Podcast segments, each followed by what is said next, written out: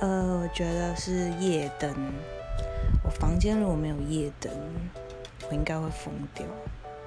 房间就是最大最大功能就是要睡觉。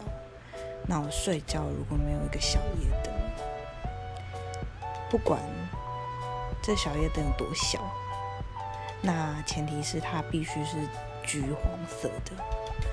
所以我其实不管到哪，我都会自带小夜灯，因为有时候饭店或者是民宿，或是一些你住的地方，其实没有办法有小夜灯这个东西。所以对我来说，最重要的是橘黄色灯光的小夜灯。